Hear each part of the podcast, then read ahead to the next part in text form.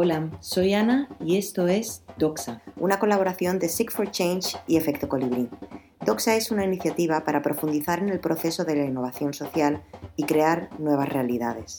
Exploramos modelos mentales, casos prácticos y las herramientas para que juntos podamos construir una realidad sostenible que ponga en el centro de todo a las personas.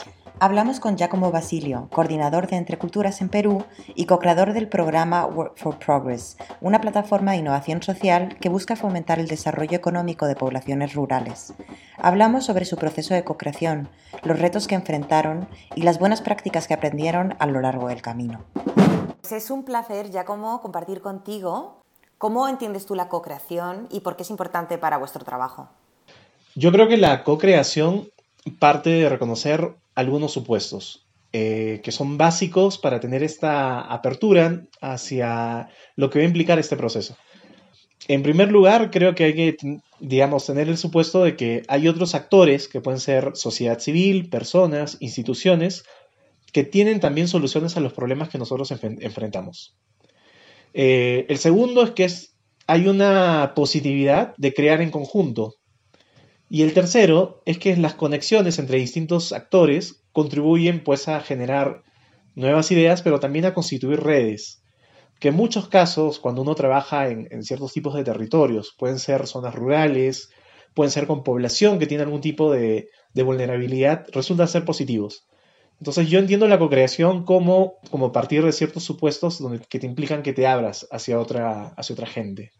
¿Por qué es importante para nosotros? Nosotros somos un programa de innovación social. Yo trabajo este, en la coordinación en Cusco del programa Work for Progress, que es un programa de innovación social que es promovido por la Fundación Bancaria La Caixa. Entonces, la, fundación tiene este programa, que es la primera experiencia con esta metodología que, que ellos este, financian, pero además acompañan desde un punto de vista científico. Se implementa en tres países, en África, en Mozambique, en Asia, en la India y en América, eh, en Perú. En el caso peruano trabajamos en dos territorios. Estamos aplicando este programa en la frontera, en la zona de selva, en una provincia limítrofe con el Ecuador. Este, se trata de la provincia de, Nieva, en la región Amazonas, y en el caso de la sierra, trabajamos en la región Cusco, en la provincia de Quispicanchi.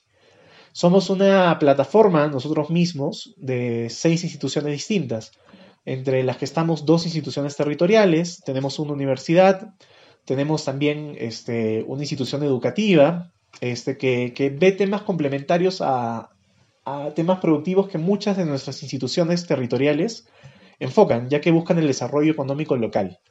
Y también tenemos la coordinación de Entre Culturas, que es una ONG española y que funca como el articulador de todo este programa, a nivel Perú y entre Perú y España. El objetivo en realidad es mejorar los ingresos y crear empleos para dos tipos de población rural, que son jóvenes y que son mujeres adultas. Nosotros hicimos un equipo bastante interdisciplinario entre personas de antropología, economía, buscando tener un diagnóstico este, socioeconómico de la provincia en la que trabajamos, de tres distritos en concreto con los que estamos laborando, de la población que se encuentra ahí, pero también hicimos investigación en campo, de corte etnográfico, para conocer cuáles son las características también de esta población, qué problemas enfrentan los jóvenes, qué estrategias desarrolla la familia, de qué se encarga una mujer, ¿no? qué es lo que busca. Porque muchas veces nosotros vamos con una idea, sobre todo cuando pensamos en vamos a, a mejorar los ingresos, pero era importante escucharlos a ellos, ¿no? Entonces, todos han pasado por esa etapa, todas las ideas han tenido una base en, esa, en ese primer momento de escucha. El segundo momento por el que tenían que pasar era efectivamente la co-creación, que era, digamos, identificados los problemas con la población, cómo abrimos el espectro a otros actores, incluyendo a la población también, y pero con todos esos actores generamos talleres para fin de buscar si es que se están implementando soluciones en otras partes, tratar de dialogar, qué otras nuevas opciones podemos, podíamos crear. Eh, buscamos generar plataformas en torno a los, a los prototipos. Creemos de que eso se construye mejor si logras involucrar a los actores en el diseño de las propuestas. Entonces, este, esto, ¿no? Y en un contexto rural como el nuestro, nosotros estamos en una provincia este, que está, digamos, la zona más cercana a la ciudad está a 40 minutos, pero la zona más alejada en la que trabajamos eh, propiamente está pues a dos horas y media. ¿no? Entonces estos contextos rurales creo que hacen bien de poder traer contactos o ideas de fuera. ¿no? Es parte también de, de establecer vínculos nuevos con el territorio.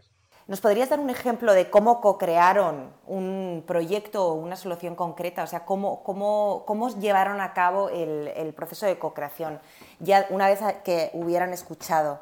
Y una vez haber escuchado, también me interesa mucho saber si las personas a las que escucharon también estarán involucradas dentro del proceso de co-creación. Hicimos una co-creación en base al problema de una microcuenca este, en un distrito que es el distrito de Katka, eh, donde hay mucha escasez de agua y en particular en los meses de ausencia de lluvia. Entonces ellos tienen como actividad principal la crianza de los cuyes. Este, y además esta crianza, digamos, este, es la única eh, digamos, que les está permitiendo tener eh, mayores ingresos. Es una comunidad en la cual lo que tienen ahora ha sido producto de varias décadas de trabajar este, cosechas de agua, por ejemplo, reservorios, eh, sin embargo, este, en los meses de estiaje ellos se suelen descapitalizar, porque como está faltando alimento para alimentar a los animales, los tienen que ir vendiendo. Entonces tienes como un momento en que baja, bajan las lluvias y baja también la cantidad de animales que cada familia dispone. La propuesta ahí era, la pregunta ahí era cómo podemos hacer para que esto se mantenga relativamente estable, no que crezca, pero que se mantenga relativamente estable en el, en el año, en particular en esos meses. Con este problema definido, nosotros buscamos eh, una serie de actores que trabajaran con la cadena de cuyes. Pero esta vez, este, porque vimos en algunos talleres locales de que era muy poca la capacidad de, innovación, eh, en el sentido en que trabajamos realmente con un mismo círculo de actores, este, o no, no habían tantas instituciones presentes en los propios territorios rurales, decidimos hacerlo en la ciudad del Cusco. Aquí mapeamos este, a sectores como academia, trabajamos con un centro de investigación, una universidad, pequeñas empresas también de personas como, los potenciales beneficiarios que habían logrado despegar en la crianza de cuyes y que tenían sin duda algo que decir sobre esos problemas de alimentación, sector público que tiene programas productivos destinados a animales menores y así como nosotros que somos una plataforma de ONGs, invitamos a un par de ONGs que también tenían experiencia en estos temas, en otras zonas de la, de la región. Entonces diseñamos un taller basado en metodología de Design Sprint, un poco para idear soluciones, generar trabajos en equipos, eh, evaluar ideas y finalmente elaborar una maqueta de las propuestas. Estas instituciones, este, digamos, trabajaron, pero también involucramos allí a un grupo de los potenciales beneficiarios. Entonces teníamos estos grupos mixtos donde habían academia, privado, este, ONG y había también este, un potencial beneficiario o emprendedor. Entonces todos, digamos, nuestras instituciones fueron invitadas, pasaron por este proceso y hacia el final, este, en una segunda etapa del, taller, vinieron otro grupo de personas de la comunidad hacia la cual este, esperábamos dirigir los esfuerzos de una, de una solución y ellos este, lograron funcar como si fueran jurados, ¿no? Un poco para evaluar, ver los pros, ver los contras, cada grupo debía defender la idea presentaba la maqueta, defendía la idea y se presentaban algunos problemas, se planteaban algunas preguntas y la idea era un poco llegar hasta una propuesta finalista. Entonces de, de ese taller salió el prototipo de forraje verde hidropónico. Les damos este, fichas, les damos como, como post-its y buscamos de que cada uno de ellos ponga este, ideas que ellos hubieran trabajado, ¿no? que conocieran y que, y que fueran una posible solución. Luego de eso se tienen que debatir en grupo y tratar de seleccionar. Luego cada grupo este, propone sus, mejores ideas y se comparten con los otros grupos. Y después hay una matriz que nosotros damos para que evalúen, un poco incluso puntúen, bajo ciertos criterios, este, si cumplen con las características que estamos buscando. ¿Por qué? No son las características que busca el programa, sino las condiciones de la gente para poder apropiarse de ese proyecto. Entonces, puedes tener una propuesta, digamos, muy buena, pero que involucra desembolsar mucho dinero y la gente no lo tiene. O puede involucrar que la gente utilice mucho tiempo. Y sabemos de que las economías, este, las familias se organizan precisamente para diversificar sus actividades. Y no va, no va a ser viable.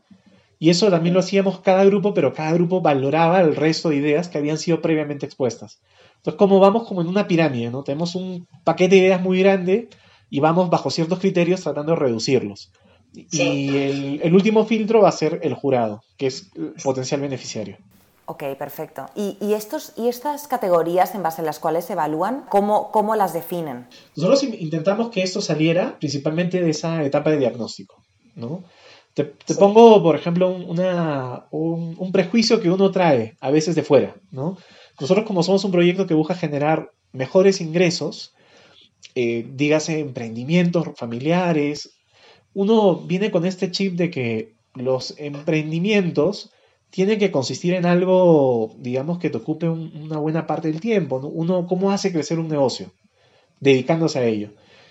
Sin embargo, cuando vas hacia, hacia el campo, muchas familias en realidad te dicen, yo no voy a dejar ninguna de las actividades que tengo. Y tú desde fuera estás viéndolas, pero no te generan muchos ingresos, ¿no? No son rentables en sí mismas. Eh, pero te das cuenta que ellas, estas, estas personas, estas familias, primero que lo hacen con, lógica, o sea, son totalmente racionales, eh, y, no es que busquen que cada una de sus pequeñas actividades, que pueden ser criar animales menores como gallinas, como cuyes, este, trabajar en la siembra de la chacra, en maíz, hacer una pequeña bodega, no están pensando que la bodega se ha convertido en un supermarket, sino están pensando que cada una de ellas a, a diario les va a dar un ingreso que va a asegurar más que una rentabilidad, el ingreso. Entonces, si nosotros vamos con la idea de, mira, te voy a traer esta brillante, estoy iluminado hoy día y te voy a traer un negocio, dedícate a ello. No va a dejar ninguna de las otras actividades.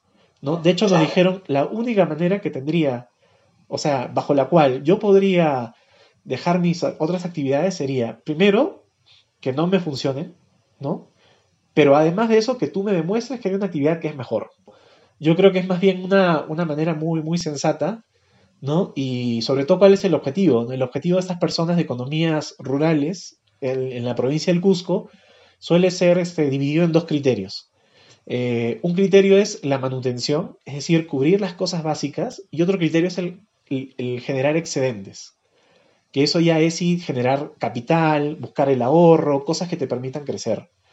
Entonces nos dimos cuenta que las actividades domésticas, que normalmente están más a cargo de las mujeres, tienen como objetivo la manutención. Y bajo ese criterio yo me pregunto quién, en su sano juicio, este, arriesgaría todo este, por algo incierto con un objetivo tan básico como darle de comer a tus hijos. ¿No?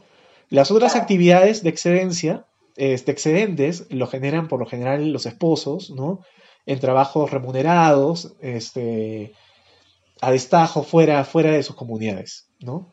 Entonces teníamos que analizar también la estructura. E, eso es un ejemplo, ¿no? Entonces, esos esas cosas que nosotros vimos en el diagnóstico nos, nos permitieron decir, ah, no podemos lanzar solamente, démosle una solución, ya, inviertas esta cosa, tenemos que presentarles también cuáles son las características, no solo el problema de escasez de agua, sino cuáles son las características de las familias para recibir algún tipo de innovación. Entonces, de ahí, de esa etapa de diagnóstico, nosotros presentamos este, en este taller a los actores que participaron del taller de la co-creación, les presentamos no solamente el problema, sino también las condiciones para solucionarlo. Buenísimo, buenísimo.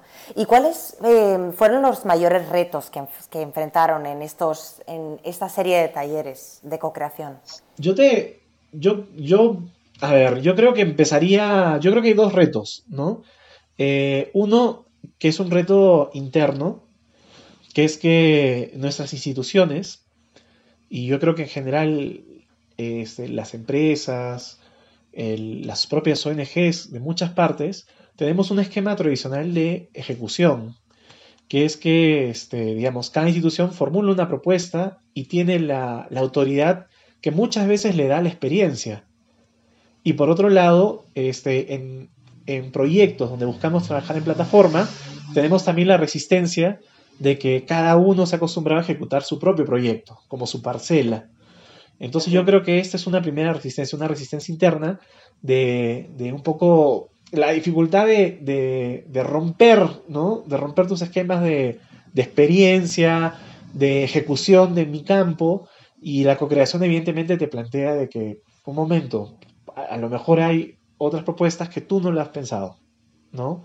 O de repente te necesitas complementar lo tuyo con otro, otro aspecto que tú no lo manejas. Entonces yo creo que ahí necesitamos una pequeña reflexión. Este es una pequeña, un pequeño reto, ¿no? O un gran reto, si se quiere. Pero visto desde este proyecto, esto toma su tiempo, ¿no? Y, es parte además del aprendizaje que plantea este programa. Porque, como te comentaba, este Work for Progress es un programa de innovación social que, en, cada país está ejecutado por una plataforma de instituciones. En el caso de Perú, nosotros también somos distintos sectores, distintos actores. Entonces, Work for Progress es también un experimento, un proceso de aprendizaje y desarrollo de plataforma al interior de nuestra propia plataforma. ¿no? Y como este sistema de trabajo es nuevo, es parte también de los objetivos del programa lograr este, este expertise. ¿no? El segundo reto, este, yo creo que fue cómo continuar la colaboración con los otros actores después del taller de co-creación, ¿cierto? Porque tienes una serie de instituciones que han venido y esto fue una gran sorpresa, Ana, porque, a ver, yo creo que lo que, nosotros hicimos fue invitarlos, este, pero siempre cabe el margen de que no vengan. Entonces, este, pero sí hubo un amplio interés de las instituciones de los distintos sectores por participar de los talleres de co-creación. En términos duros, uno se pregunta qué pueden ganar, ¿no? Si uno lo ve o parte de la ejecución, pues probablemente los que más ganen, entre comillas, son los potenciales beneficiarios y las instituciones que directamente están involucradas en, la ejecución o en la dirección del proyecto. Pero desde el equipo, digamos, que, promueve la metodología y, el programa, este, siempre se pensó que eh, estos espacios de co-creación podían ofrecer una ganancia distinta, ¿no? Que era el aprendizaje de estos espacios que creo que no era cosa menor, y establecer redes. Y al parecer esto sí resultó, ¿no? porque los, los participantes eh, asistieron y asistieron un 80% de los invitados. Entonces este, fue, fue bastante bueno. ¿no? Y también tuvimos un feedback bastante interesante de que les había parecido interesante esta manera de crear ideas, de sentarlos, de ponerlos a trabajar, que se habían sentido no aburridos, no era el clásico taller de ya, pongamos un papelote y trabajen y responden y después cada grupo expone, pero de todas maneras, ¿cómo continuar después del taller? Y ahí pensamos en que había dos caminos. Uno era mantener una comunicación más periódica eh, con todos esos participantes que contribuyeron a diseñar la idea de prototipo, ¿no? informándoles periódicamente, digamos, cuando haya ciertos hitos dentro del, del proyecto, este, sobre cuáles son los resultados que va alcanzando el prototipo, cómo se van moviendo los, los este, el, qué sé yo, los, avances con la gente, ¿no? Este, y este, y, o si no, por ejemplo, hacer visitas también hacia las propias experiencias que estamos desarrollando, ¿no? Y esto con el objetivo de repente de, de volver sobre la marcha a recibir aportes y también de mantener las redes, ya que muchas instituciones trabajan con poblaciones similares. Por ejemplo, uno de nuestros talleres de co-creación de utilizando Design Sprint fue sobre género. Entonces, teníamos otras instituciones que tienen ya redes en estos temas, con mujeres, lideresas o emprendedoras, y ciertamente estas puertas son interesantes para que nuestras propias, entre comillas, beneficiarias o la población usuaria de nuestros proyectos pueda también vincularse con otras, otras redes que no tenemos que inventarlas y que ya existen. E, esto. Y el otro camino era, este, en el caso de una necesidad ya no solo de co-creación, sino de co-ejecución. Entonces, eso implicaba destinar una porción de dinero, porque para hacer algo se necesita a veces algún tipo de recurso, ¿no? Y en este caso hablamos de instituciones que están fuera de nuestro territorio, no tienen un interés inmediato, ¿no? No es como cuando juntas de repente, no sé, en un barrio en la ciudad, ¿no? Juntas al alcalde, al empresario inmobiliario, a la junta de vecinos para ver un tema de espacios públicos y ordenar el crecimiento del, distrito. Todos tienen una parte en ese problema, ¿no? Pero en este caso son gente o instituciones que están fuera del territorio. Y para eso hay que inyectar un poco de recursos. Entonces nosotros hicimos una convocatoria cerrada entre algunos de los participantes y bueno, ¿no? la idea era que no solamente participaron en diseñar la idea, sino que algunos puedan participar de una coejecución. Esta convocatoria se abrió, ya recibimos la propuesta y ahorita estamos seleccionando la, a, la, propuesta ganadora, pero que respeta el diseño del taller de co-creación. Buenísimo. Y mm, si nos pudieras dar como los factores claves que debemos tener en cuenta a la hora de co-crear, ¿qué nos dirías? Ya, si nunca hemos hecho, si nunca hemos estado en un taller de co-creación? No, lo, primero yo creo que tiene que ser este, tener claro el problema, porque la co-creación exige generar una respuesta. Entonces creo que tenemos que eh, definir muy, muy precisamente cuál es el problema que queremos tratar y, resolver en ese taller. Ahora, lo más fácil es este, hacer, poner atención sobre el problema, pero otro aspecto que debe ir de la mano de, la definición de ese problema es bajo qué condiciones queremos encontrar una solución. ¿No? Entonces, este, y yo diría que esto debe ser puesto de manera muy empática, tratar de, exponerlo, de explicarlo, de hacer que, que, los participantes de un taller de co-creación se pongan en el lugar de esa otra persona. Porque finalmente no puedes resolver un problema si no lo sientes como problema, ¿no? Si no lo entiendes. Entonces el entendimiento no es solamente datos, sino es poner, por ejemplo, rostros, testimonios, hacer un ejercicio, pero eso, ¿no? Se puede trabajar siempre, pero siempre deben estar juntos problema y las condiciones para encontrar una respuesta. No sé, yo, digamos, quizás muy, muy sesgado desde mi disciplina, desde la antropología, la, antropología utiliza la empatía básicamente y desarrolla ciertos instrumentos para intentar conocer cómo opera una sociedad, ¿no? Y todos somos seres sociales. Entonces, este, en los casos como los que te comentaba, este, cuando no hay empatía, cuando no te pones en los zapatos del otro, no entiendes la economía de cómo, por qué se organiza una familia para realizar ciertas actividades. Las puedes ver como irracionales, este, anticuadas, ¿no? Y otros adjetivos que en el camino que no me atrevo a decir. Pero cuando realmente eres capaz de involucrarte, meterte, este, entiendes cuál es la lógica. Y digo lógica en todo el sentido de la palabra, ¿no? O sea, racionalidad. Y yo creo que si vas a invitar a un conjunto de actores, la idea es que propongan una solución, pero una solución también sacada de, de la caja, ¿no? Y de la caja del confort. Entonces, para sacarlo de la caja del confort, tienes que también moverlo el piso. Y tienes que generar una situación de empatía para que entienda no solamente los datos, con qué población queremos trabajar, en qué piso, en qué condiciones este, geográficas, ambientales vive, qué recursos cuenta, cuántos son, no, sino un poco entender desde la lógica del propio sujeto al cual vas a destinar esta solución, cómo percibe la cosa. El segundo momento está enfocado ya en la metodología, que es este, cómo organizas este taller, ¿no?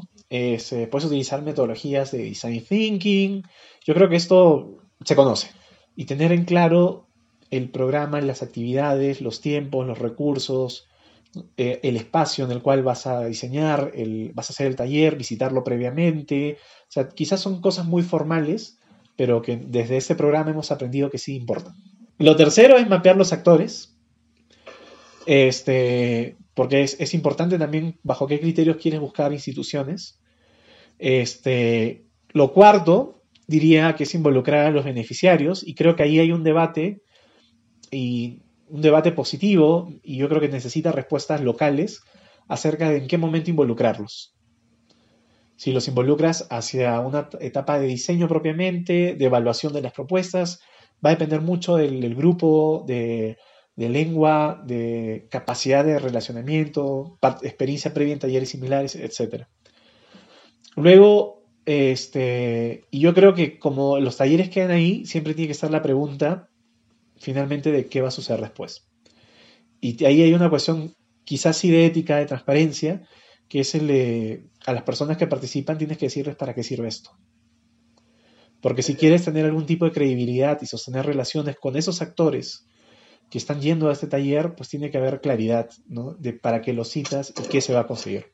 Entonces yo diría que básicamente hay como estos cinco, cinco etapas. Buenísimo. Que no son pocas. no, no nos parece, pero son, digamos, y nosotros, por ejemplo, a nosotros nos costó mucho este aprendizaje porque tenemos instituciones con muy buena presencia en el territorio, con 50 años en, en la provincia, por decir, que han logrado cambios sustantivos en la población, ¿no? Tenemos mucho enfoque social, entonces teníamos toda una primera parte de la escucha muy ganada. También tenemos la, fase del prototipado, porque hemos hecho a lo largo de las últimas décadas muchos proyectos de innovación en tecnologías de agua, tecnologías productivas, experiencias de intercambio de conocimientos, etc. Pero este, ahí nos dimos cuenta que finalmente la innovación social necesita las tres partes, ¿cierto? Pero el puente es la co-creación. Entonces, este, es lo que va, yo creo que es lo que más va a gatillar la innovación, es la, la co-creación. Por eso sí son pasos importantes, pero, pero es, son varios porque finalmente unen un diagnóstico, una escucha, con la posibilidad de desarrollar plataformas en etapa de prototipado. Buenísimo, Giacomo. Muchísimas gracias. Encantado, Ana. Esto es Doxa, una iniciativa para crear nuevas realidades.